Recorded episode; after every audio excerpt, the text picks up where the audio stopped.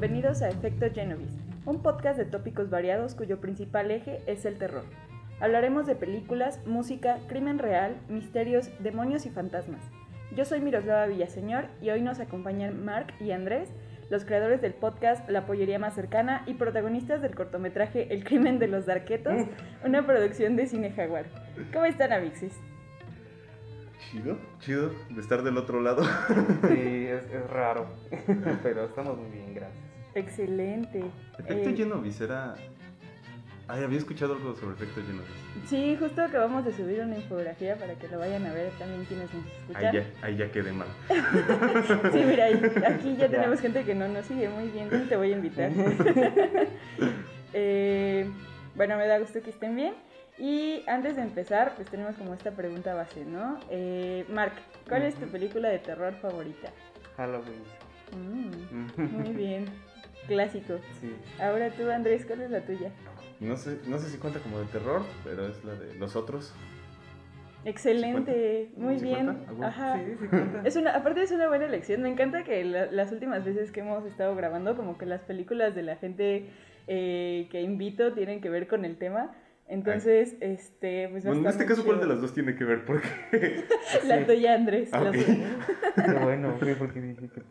Sí, no. vale, ok.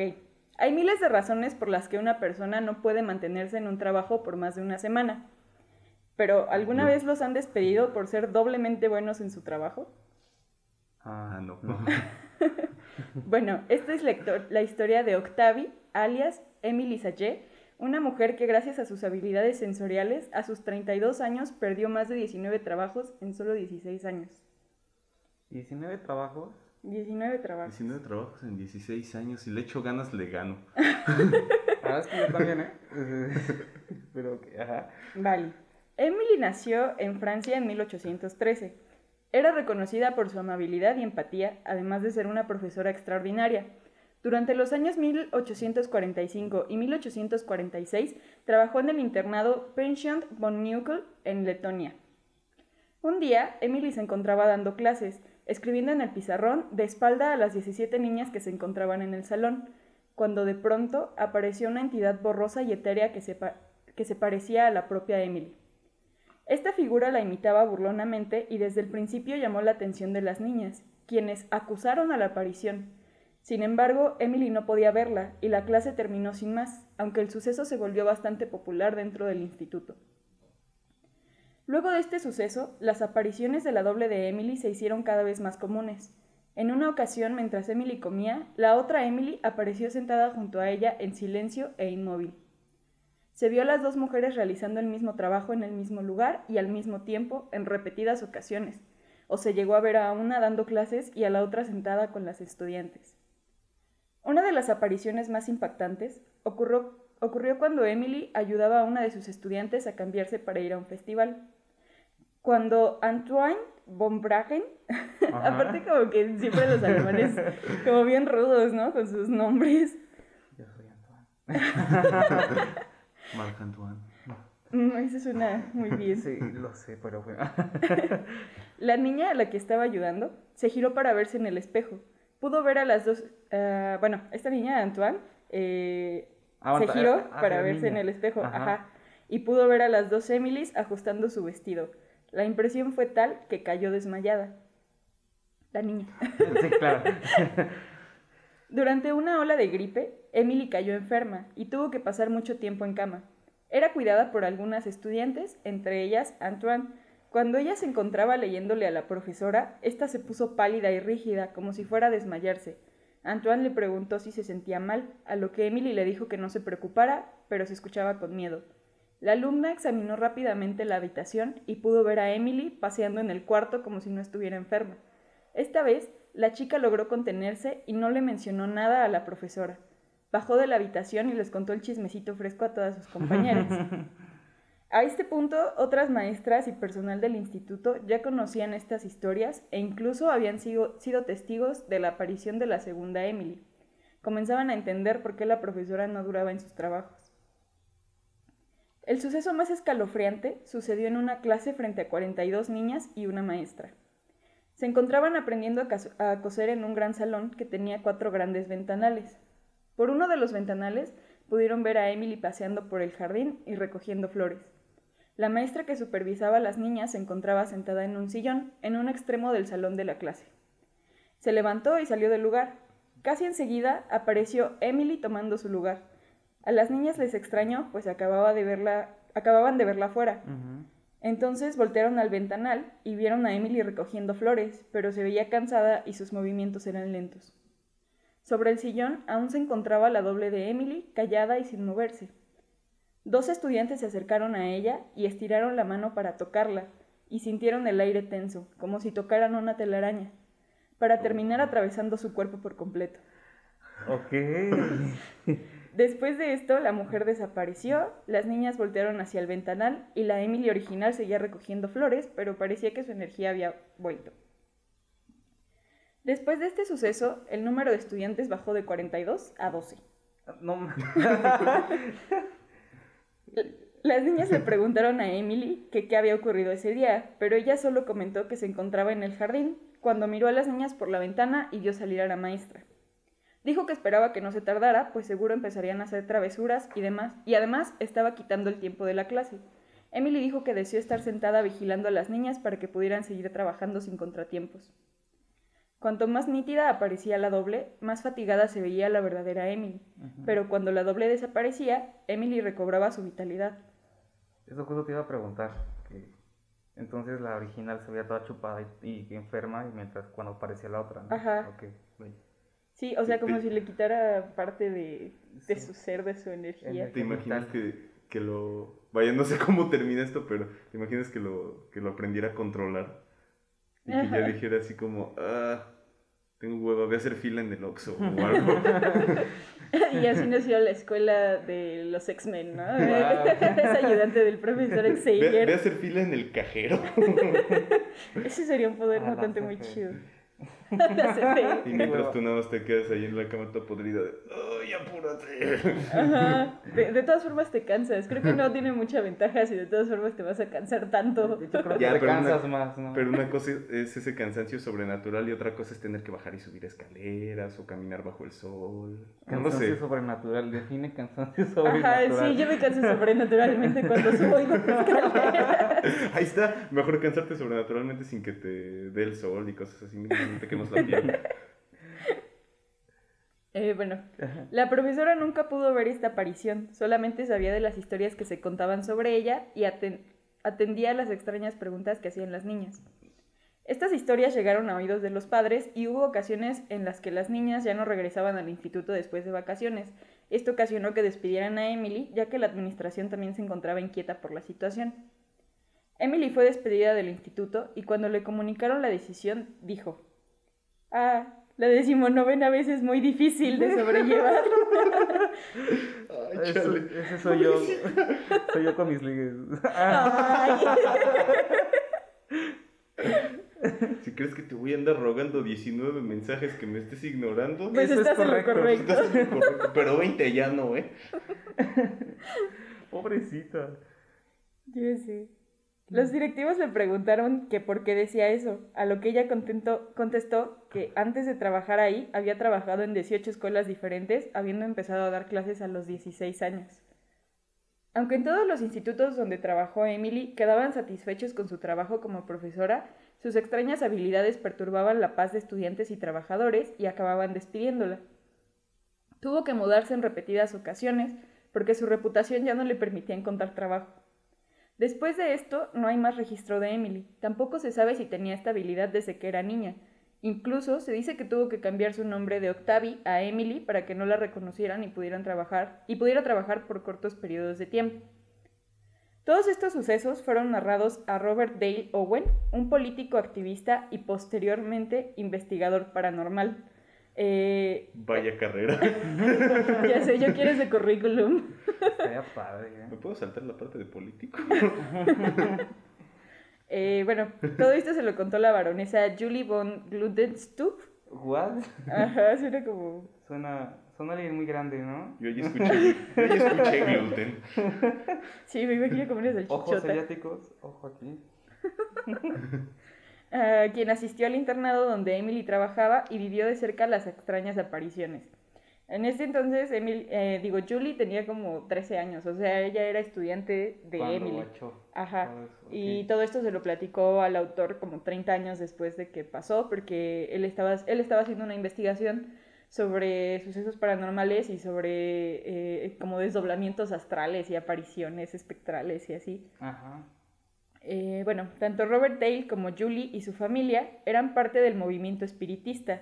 Si quieren saber más sobre este movimiento, pónganlo en los comentarios. Eh. Y, ajá, vayan. y se decía que el padre de Julie y ella misma tendrían grandes dones, que la baronesa incluso era capaz de curar enfermos mediante el magnetismo animal. Esta es la teoría de que en los seres vivos hay energías invisibles que se mueven dentro de nosotros y que al saber controlar esta fuerza universal se puede curar cualquier enfermedad.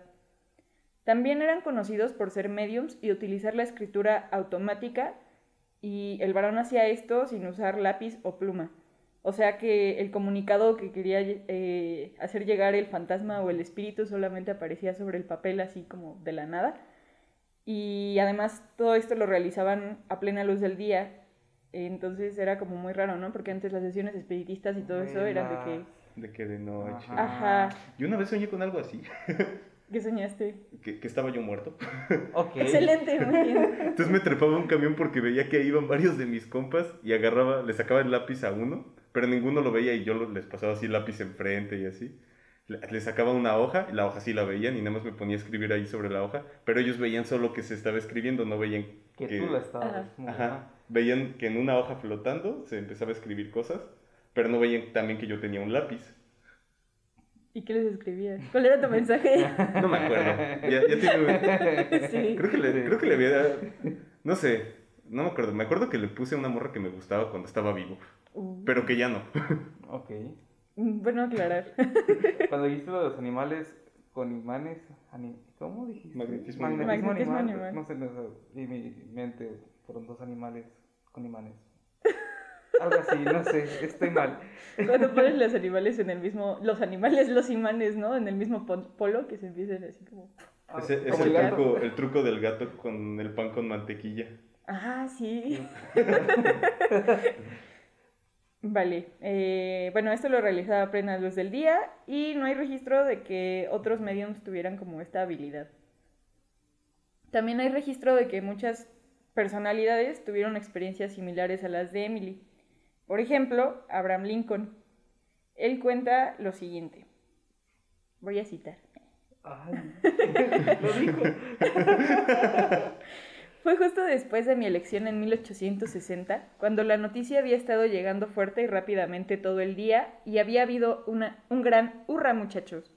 De modo que estaba muy cansado y me fui a descansar, arrojándome en un salón de mi habitación. Enfrente de donde yo estaba acostado había un escritorio con un vidrio oscilante encima y mirando ese vidrio me vi reflejado casi en toda su extensión.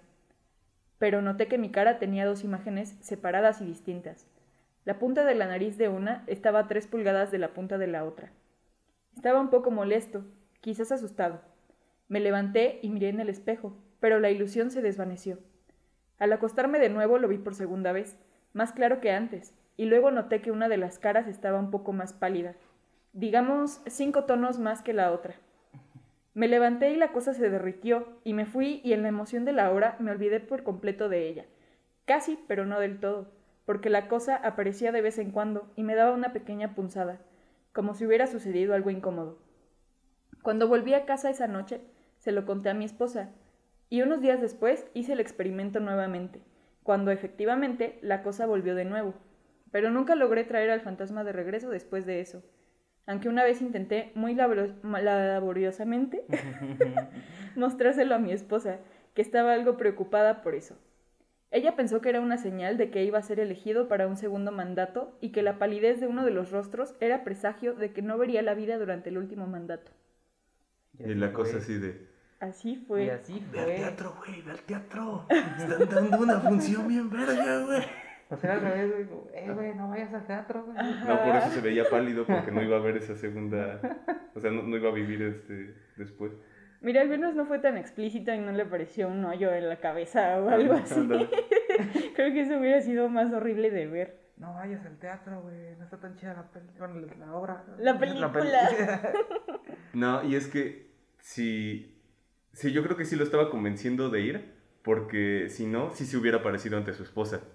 Porque su esposa le habría dicho, yo no confío en esa chingadera, no vas al teatro. Sí. Otro personaje que declaró haber visto a su doble fue Percy Bysshe Shelley, esposo de Mary Shelley, autora de Frankenstein. ok. El poeta cuenta que una vez se encontró con su doble en la terraza mientras paseaba.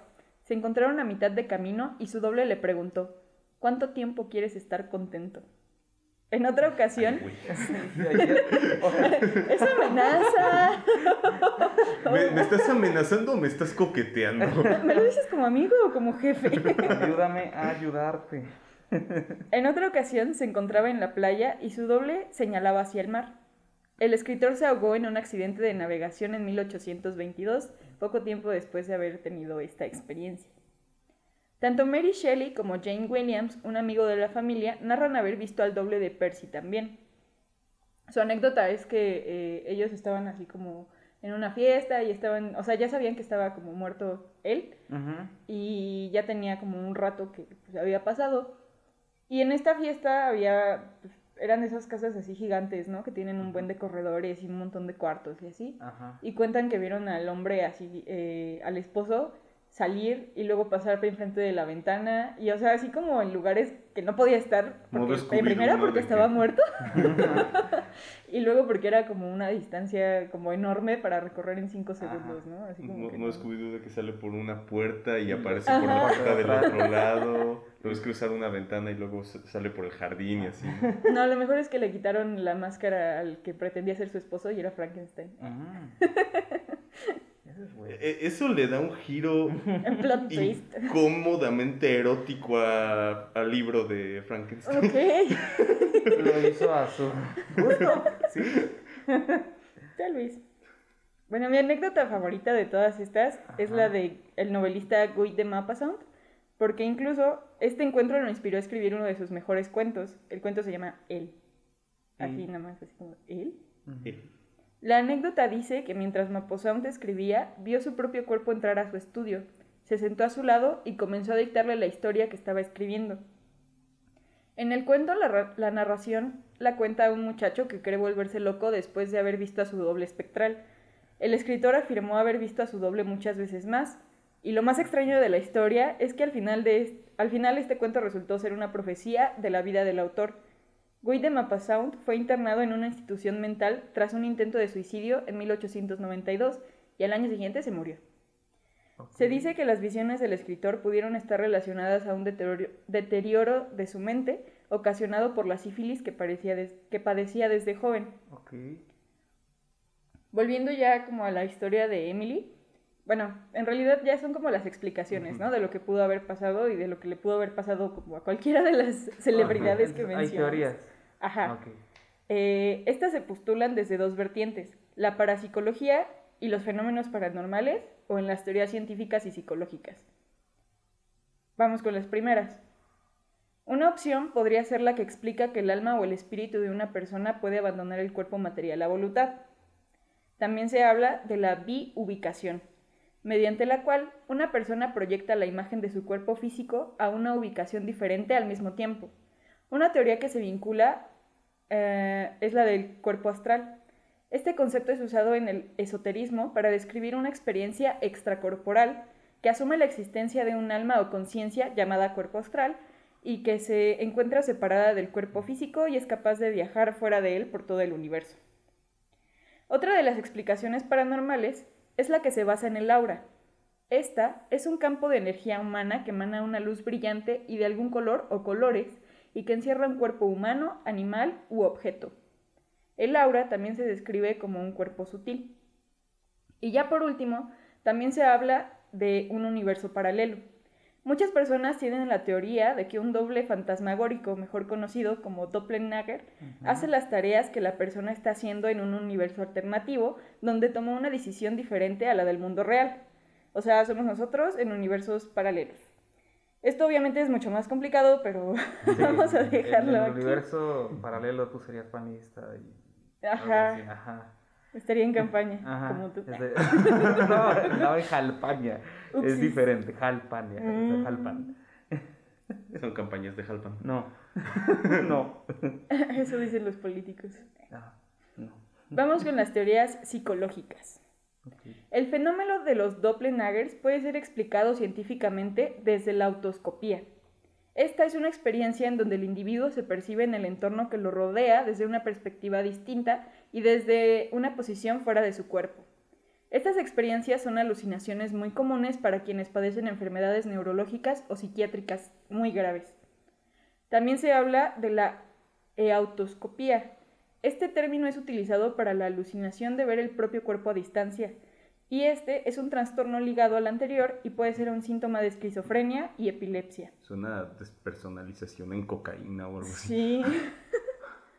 Como dato curioso, hay otro trastorno de este tipo que se asocia con la existencia de los vampiros, la heteroscopía negativa. Este es un síndrome, un síndrome, Un síndrome. mm. es un síndrome que impide a las personas verse en los espejos. Todas las demás personas pueden ver el reflejo, excepto quien se está reflejando. Y bueno, ya saben que es como que si no ves, o sea, si no ves el reflejo de una persona en el espejo es porque es un vampiro, vampiro, eh, así como las formas en las que las De, de eso había algo, algo, algo cagado porque se supone que antes no se podían ver porque los espejos antes los hacían de plata. Ajá, Y ahora sí. Ahora ya no sabes si alguien es un vampiro porque son de mercurio. rayos. Oye.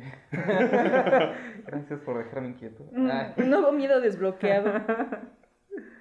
Sin embargo, en la historia de Emily nos dicen que ella no podía ver a su doble, así que pudo tratarse más bien de una alucinación masiva. Este es un fenómeno en el que muchas personas se encuentran compartiendo espacio físico y experimentan la misma alucinación simultáneamente. Este fenómeno es usado para dar explicación a los avistamientos ovnis, abducciones o apariciones y fenómenos paranormales. La alucinación masiva se refiere a una combinación de sugestión y paraidolia en donde una persona cree ver algo inusual y se lo cuenta a otra persona y esta a otra persona y así sucesivamente, hasta que ya todo el mundo sabe qué buscar y se convencen de reconocer la aparición. Yo, pues creo que al final ninguna de estas teorías puede explicar de todo lo que pasó con Emily y como que solamente cubren como parcialmente la historia, ¿no? O sea, porque, porque ella no podía verlo y todos los demás sí. O sea, ella no era la loca. Exacto. Eran ellos. Ajá, sí, o sea, Ajá. ¿Qué tal estaba el agua contaminada con algo de la escuela? Sí. Y Emily llevaba su termo y pues por eso no. no Alguien Ella envenenó sí el hervía. abrevadero. ella sí hervía su agüita. Ajá, sí, sí, sí. Lo que es cierto es que el fenómeno del Doppelganger es real y ha sido parte de la construcción filosófica y cultural del ser humano. Por ejemplo, las leyendas nórdicas nos hablan de que cuando una persona se ve a sí misma, quiere decir que morirá pronto, y en Alemania verse a sí mismo es un augurio de mala suerte. En la mitología egipcia, un K, mm, no sé si se pronuncia así, pero así se escribe K-A, es un doble espíritu tangible, con recuerdos y sentimientos iguales a los de la contraparte. El Doppelganger es también un recurso literario utilizado por grandes escritores como Edgar Allan Poe en el, cuerto- en el cuento William Wilson o en la comedia eh, de las equivocaciones de Shakespeare, o por Dostoyevsky en El Doble, que mucho más tarde tuvo una adaptación cinematográfica dirigida por Richard Auch, Auch, no sé cómo se pronuncia, Auch, Ouch. Richard Highway. y protagonizada por J.C. Eisenberg. ¿Se acuerdan cuando J.C. Eisenberg iba a ser un malo en, en Batman? ¿Quién iba a ser? El profesor Lex Luthor, Fue el ¿no? ex Luthor. ¿Sí fue? Sí, ajá. Rayos. Nunca. Yo me acuerdo más de ese güey porque fue Mark Zuckerberg. Ah, sí. Por el meme. Pero no, no la armó del ex Luthor. A mí me gustó. No sé. Perdón. O sea, En el caso latinoamericano tenemos a Julio Cortázar y a Carlos, Fuente con Aura- Carlos Fuentes con Aura. Y aquí ya empiezan a jugar como con esta eh, parte de las edades, ¿no? Ya empiezan a intervenir como otros, eh, sí, como ot- otras categorías, pero pues al final siguen siendo como estos dobles, ¿no? Claro. Este recurso siempre se utiliza para describir la parte malvada de alguien. En la actualidad se asocia con encontrar a personas idénticas a uno mismo, pero en otra parte del mundo. Incluso hay sitios web destinados a la búsqueda de doppelgangers. ¿Ahí está? Sí. Uh, Pero ya sé qué voy a hacer hoy. No. Creo que me daría más miedo meter todos mis datos y un- mi foto de mi carita y que ya todo el mundo tuviera esa información. Pues es que entre ya la tienen, pero bueno. No, Mira. no lo sé. ¿Te, te imaginas que hubiera una página donde hagas eso y agregues gente que hace exactamente lo mismo que tú y... Para que vayan a hacer fila al banco. Es como Tinder, pero de, de Pero- dobles.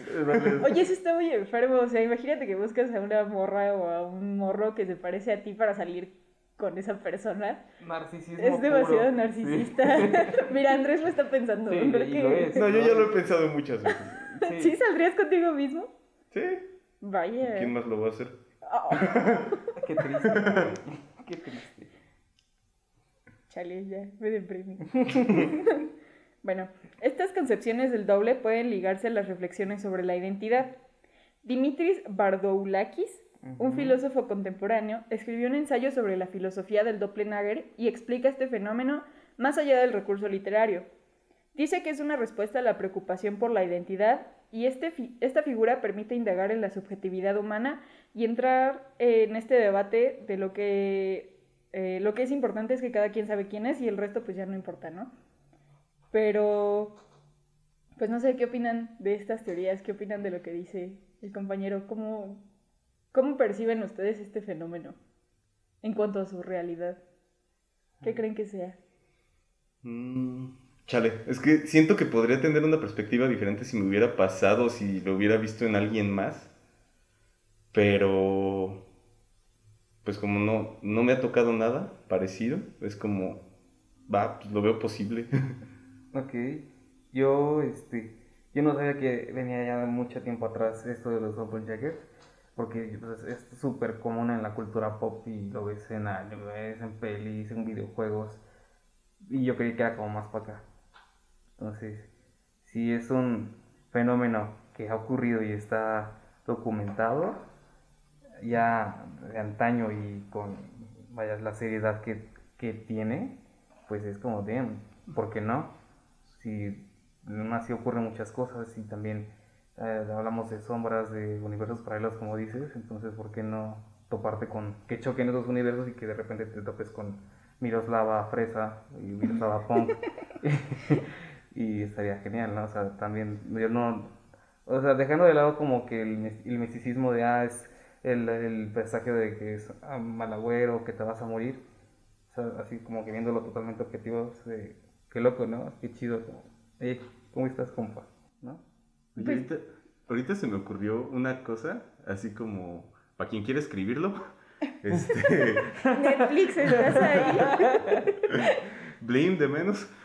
Uy, no quiere. Eh, o sea, que sea como esto del... Que sea combinación de universos paralelos con un fantasma. Entonces que se muera uno de un lado, o sea, se, se muere Andrés en un universo paralelo, Ajá. y, pero entonces su fantasma viene para acá y dice, güey, no hagas eso. ¿Y te salva? Ajá, y está, y está así como en plan, no, espérate, espérate, no vayas para allá, así me morí. Pero eso es volver al futuro, pero con fantasmas, ¿no? No sé, no he visto Volver al Futuro, güey. Bueno, mal. ya Te te hace le- falta Te cultura. pop. acabas de spoilear. Ah, No, bueno. pero creo que sí hay películas como con ese argumento, ¿no? Como que intentan salvar a la persona. Pero es que normalmente... Bueno, pero son como viajeros en el Ajá, tiempo. normalmente es viaje en el tiempo, no, no cruzan así como que otra dimensión o cosas así. O sea, la peli como que tal vez se acerque más, es el efecto mariposa, porque tal cual no está viajando en Ah, el tiempo. Ese vale. vato sí regresa como a cierto espacio y vuelve. Pero no, no, o sea, no sé, está... Pero es que tiene como muchas variantes del fenómeno, ¿no? Porque, por ejemplo, en esa del efecto mariposa, no recuerdo si él se llega a ver a sí mismo y también regresa cuando es ni- un niño, ¿no? O sea, no hay como tal un choque entre ellos porque solamente hace la regresión, Ah, ¿no? Exacto. No, no hace como el doble, no es como ese viaje. No es el viaje tal cual, Ajá. sino su conciencia viaja al pasado. Ah, Simón, así. Acabas de entender el Sí. plot del efecto mariposa. Listo, ya puedo dormir hoy, gracias. No, qué horror. No, pero ¿nunca les ha pasado, por ejemplo, que están así en algún lugar y ven, eh, a- no sé, tú estás en un bar con Andrés y de repente se- Andrés se para al baño y luego lo ves pasar así por la ventana o por Hay una así. foto con, no sé si conozcas a este vato, se llama Fernando Gambón en Facebook. Bueno, Hola, Fernando. Hola Fernando. Hola. Este, bueno, es un chavo con el que solía salir mucho. Y este, fuimos a comer alitas y traía una camisa de cuadros. Así, el corte muy específico, manga tres cuartos. Y este, y estábamos y nos tomamos una foto, ¿no? Y atrás sale un sujeto igualito, la misma camisa, mismo corte, mismo peinado, mismo test, haciendo, comiéndose una alita. O sea, es algo muy, muy como que universo. Y, o sea, si lo ves a detalle dices, no, es otro güey, ¿no? Pero, o sea, es- o sea, tal vez sí pasa, ¿no? A lo mejor La no. coincidencia. Ajá, sí fue raro, ¿no? Entonces, sí, sí, sí. No, a mí me ha pasado, eh, por ejemplo, que eh, mi papá, ¿no? Me acuerdo que cuando estaba chiquita, eh, él estaba en el baño y yo estaba con mi mamá y así, y de repente vimos que se salió y se, o sea, salió del baño y se fue, ¿no? Y nosotros así como de, "Mm, qué raro. Ujú. Y luego agarró y salió del baño de nuevo. O sea, pero ya no lo vimos como entrar otra vez y fue así como ¿que no estabas ahí? Fue por la ventana. Ajá. Sí, o sea, yo creo que sí es un fenómeno como muy, muy raro. No sé si podría ligarlo como completamente a lo paranormal o, o si, o sea, porque existen, ¿no? Como esta, estas, eh, este desdoblamiento astral y el hecho de tú poder en tus sueños como que irte a otro lado. Pero igual creo que no se aplica a, a este caso en específico, porque pues ella no lo hacía soñando, ni lo podía controlar. Ni se daba ni- cuenta. Ni se Ni daba cuenta. enterada. Sí, o sea, y solo, o sea, eso le arregló la vida. O sea, imagínate no poder trabajar porque te pasan esas Porque cosas. espantas a la gente. Exacto. ya Bueno, pasó. Bueno, sí, porque espantas a la gente creo que sí es algo común, Sí. pero...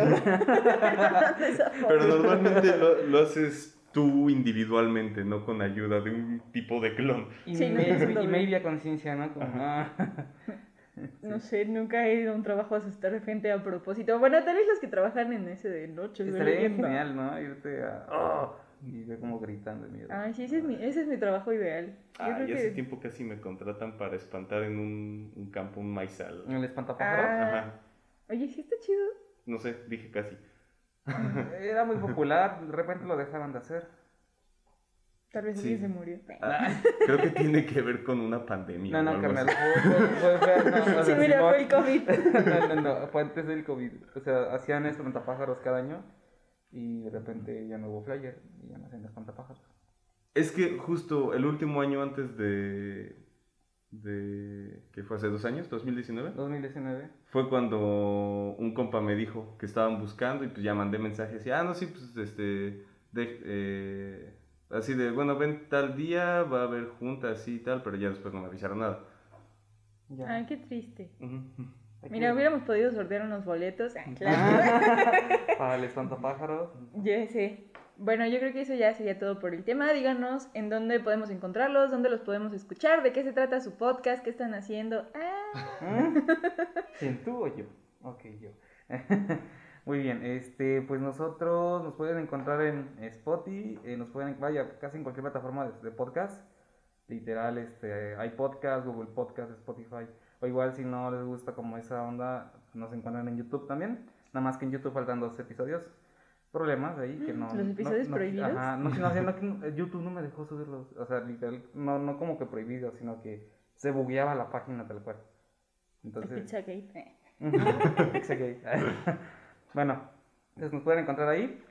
Eh, actualmente el podcast ya terminó. Este, te- solo sacamos 20 episodios por, por cuestiones monetarias. Entonces, este, Páguennos. Si quieren apoyarnos, escuchen a Miros y compártanla y todo. Igual si quieren apoyar por acá, que estaría Y ella se súper. va a muchar por hacer publicidad. Y bueno, este, nuestro podcast, eh, pues trata como que de esos temas que sí tienen una relevancia y que no... Claro que sí. Y que no tiene como que esa importancia en el, en el colectivo, ¿sabes? Ajá. O sea, algún- o sea, ahorita como, por ejemplo, ahorita con la- las series que han salido en Disney Plus, pues como que de repente surgió la, la idea de WandaVision que, que es la evolución tal cual de las series. Pero antes de eso te, te llegabas a preguntar este cómo empezaban las series, cuál es la historia de las series, ¿no? Ajá. Y es un, y pues, las series es algo que que pues, literalmente es algo diario, ¿no? De nuestras vidas y súper común y que pues nadie se pregunta ¿De dónde de salieron? dónde salieron, ¿no? De hecho, ese es el primer episodio nuestro, ese es el primer tema. Ah, profetas. ah. Oye, sí. Eh, eh, bueno, en mi parte yo como que trato como que hacer esos temas. Andrés sí es más, este... Yo sí hablo puras mamadas. No, no, es que no son mamadas, o sea, sí... Intentando salvar un poco de dignidad. Maldita sea, Andrés, ayúdame a ayudarte. A ver, es que, a ver, ¿cómo, cómo te defiendes? Yo hablo puras mamadas que a mí se me hacen como cosas inútiles pero interesantes. Es lo mismo que yo. Acomódale. Quiérete, rey. Eh, Este, Quiérete, Rex. Vales mucho. Levanta la cabeza, se te cae la corona. o sea, por ejemplo, uno de los que más recuerdo es el de la guerra de los emus, que fue un episodio histórico de Australia en la que la Real Armada Australiana, ¿sí se llamaba así? Bueno, no ¿La me acuerdo. sí? Sí. Era la Real Armada Este, le declaró la guerra a 20.000 emus, Un pajarito de... que es como un avestruz pero chiquito y que como es australiano te quiere matar. ¿Y contra cuántos, o sea, cuánto, contra cuántos emus tenía que pelear un soldado? O sea, ¿de cuántos Sí lo dijo. Sí lo dijo. Sí, rayos, eso en realidad es una cosa. Es, es como el canguruguay. Ajá. de que la población total de canguros en Australia contra la población total en Uruguay. Este, Un uruguayo tendría que sí. pelear con tres canguros. Que no eran Para- 14. Ah, ¿eran ca- 14? ajá. Si, si, si todos los canguros de Australia decidieran invadir Uruguay, cada uruguayo tendría que pelear contra 14 canguros. Ok. Y el alerta de spoiler perdió Australia. Sí, per- perdió contra los emus. Bueno, sí, suena lógico, la verdad. Te atacan con popó y con esas cosas, ¿no? Los sí. soldados. sí, claro. Pero también tocabas temas este más este como psicológicos y más como de la psique, bro, como el, el efecto del tercer hombre o este que tomamos como así el que pues, fue súper Ah, de- del puente colgante. el puente colgante. Era sobre que, bueno, una teoría de que primero, básicamente primero sientes la, em- una emoción, o sea, al momento, al momento de sentir como enojo o algún tipo de euforia, éxtasis, miedo, tristeza, lo que pasa a veces, según, es que primero sientes una emoción, así como en, en pura, y después, de acuerdo a tu entorno, le das nombre y decides si, es, si te hizo enojar, si te puso triste, si, o sea, qué, qué es lo... Le das nombre a lo que estás sintiendo desde antes. Ajá. Entonces, si lo experimentas con alguien más acompañado, lo puedes malinterpretar como amor, cuando en realidad no es amor. Ok, creo que ya entendí. Ajá. Muy Y de bien. eso trata el experimento. Bueno, si quieren saber más, vayan Ajá, al exacto, episodio. exacto. Ajá. Y este, y pues bueno, estamos en Instagram como la pollería más cercana, aunque casi no tenemos actividad ahí. Y tenemos la página de Facebook, la pollería más cercana. Que luego les comentamos ya. Que ya- tiene la misma actividad que tenemos en Instagram. Nula. Entonces, repito, ya, ya terminó el podcast, pero bueno, ahí siguen los episodios para cualquiera que quiera verlos. Y este, y también si eres algún podcaster nuevo y quieres algún invitado, aquí estamos. Los que no pueden ejercer se invitan. Claro. es Vale. bonito. es bonito pues bueno, vayan a seguirlos, eh, a ver si se motivan y a ver si vuelven a hacer cosas extrañas. cosas extrañas siempre hago. bueno, si parece no necesitan más motivación. Eh, bueno, pero para que las graben. Y eh, pues gracias por seguirnos, gracias por continuar en Radio Jaguares. y bueno, los escuchamos, nos vemos la próxima.